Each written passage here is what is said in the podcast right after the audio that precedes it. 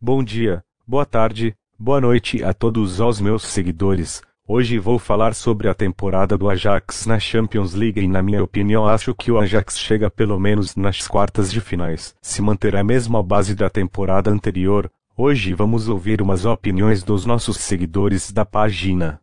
É hoje quem está comigo e a central do Ajax umas dos nossos seguidores. Uma pergunta e, até onde você acha que o Ajax chega na Champions? Resposta: Você me perguntar até onde o Ajax pode chegar na Champions League é uma pergunta difícil, mas vamos lá. Ajax tem um time muito bom para vencer o campeonato holandês e a Copa da Holanda, mas é claro, não é nada comparado com a Champions League.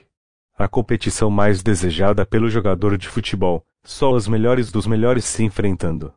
Ajax tem sim um bom time, para passar a fase de grupos e chegar até as quartas de final.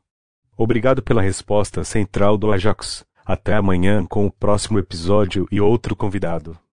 Bom dia, boa tarde, boa noite. Hoje é dia 29 de maio. Seja bem-vindo ao terceiro episódio do podcast. Fizemos ontem em nossa página no Twitter uma pergunta a um torcedor do Ajax o seguinte: se ele fosse o presidente do Ajax, quem ele contrataria? Leonardo respondeu: O nome que eu mais quero ver no Ajax, sem dúvidas, é Kamaldin Sulemana. Eleito o melhor jogador da liga dinamarquesa na última temporada, ele já está na mira do Ajax há algum tempo. É muito habilidoso, tecnicamente muito bom e muito muito promissor. Será uma boa opção para o ataque, especialmente com a saída iminente de Neres. Ademais, Sulemana é amigo próximo de Kudos, o que pode ser muito positivo para o lado mental e o desempenho dentro de campo de anos. Eu a respondi eu sinceramente não o conheço o jogador depois iria avaliar. E a segunda pergunta foi a seguinte: o que ele está achando do Gravenberg se estão encantando com o seu futebol? Leonardo respondeu: sobre Gravenberg, para todo torcedor do Ajax, falar dele é muito especial. Não tenho dúvidas de que todo torcedor tem muito carinho por ele e muito orgulho da mais nova grande estrela da nossa base. Vê-lo em campo a cada semana é a certeza de que nossa